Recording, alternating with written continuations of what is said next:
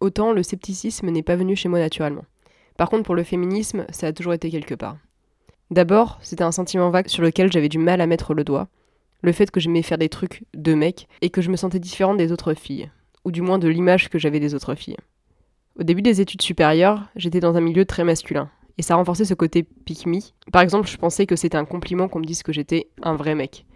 Mais en même temps, je commençais déjà tout doucement à saouler mes potes sur les trucs sexistes qui nous entouraient, et j'étais déjà vue comme la féministe relou. Alors qu'à l'époque, je critiquais juste les pubs de bagnoles, mais pas la culture du viol qui était présente dans notre école. Puis à la fin des études supérieures, de fil en aiguille, j'ai lu, lu, lu des centaines d'articles, des livres, regardé des vidéos, découvert des podcasts. J'ai cru comprendre le féminisme 100 fois et je l'ai remis 100 fois en question. J'ai intégré peu à peu, grâce à l'immense travail de militants et de militantes, la notion d'intersectionnalité, la prise en compte des autres luttes, comme par exemple contre la transphobie, contre le racisme ou le validisme. Et je me rappelle, pour moi, il y a vraiment eu un tournant au César 2020 il y a un an. J'étais à Paris à ce moment-là et on est allé faire du bordel à la salle Playel. Et là, il s'est vraiment passé quelque chose. Il y avait une telle rage qui s'exprimait enfin et un mouvement collectif qui était très fort, très puissant. Et puis bon, bah évidemment, il y a eu euh, Adèle Haenel et Aïssa Maïga qui ont été flamboyantes ce soir-là et qui ont marqué les esprits. Pour moi, aujourd'hui, le féminisme, c'est une part essentielle de ma vie. C'est une grille de lecture que je ne peux plus retirer. Parfois, c'est épuisant et j'aimerais juste ne plus y penser pour pouvoir profiter de certaines discussions avec de la famille ou des amis, sans noter dans ma tête tout ce qui ne va pas. Mais ça m'a aussi permis de mieux comprendre le monde qui nous entoure, de mettre des mots sur des événements qui m'ont marqué, et aussi d'aider des amis.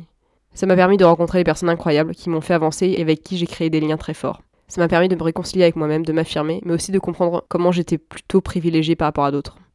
Aujourd'hui, mon engagement militant prend des formes très variées, depuis la création de contenu, la pédagogie dans mon cercle plus ou moins proche, jusqu'aux actions dans la rue, en passant par la participation des réseaux de solidarité, par exemple pour orienter des personnes victimes de violences sexistes ou sexuelles. Je pense qu'il y a un certain équilibre qui est difficile à trouver aujourd'hui dans la lutte féministe, car il y a beaucoup de courants qui s'affrontent, et que parfois nous nous épuisons peut-être entre nous et perdons de vue nos objectifs. Pour autant, c'est important qu'il y ait un débat au sein du mouvement. Notre pensée féministe, à tous et à toutes, s'aiguise au fil des réflexions des unes et des autres. Et pour cela, je suis éternellement reconnaissante à toutes les personnes qui ont pris du temps sur Internet ou dans la vraie vie pour faire de la pédagogie sur les oppressions en général. Je pense qu'aujourd'hui, la question qu'il faut qu'on se pose collectivement, c'est quels sont nos objectifs politiques?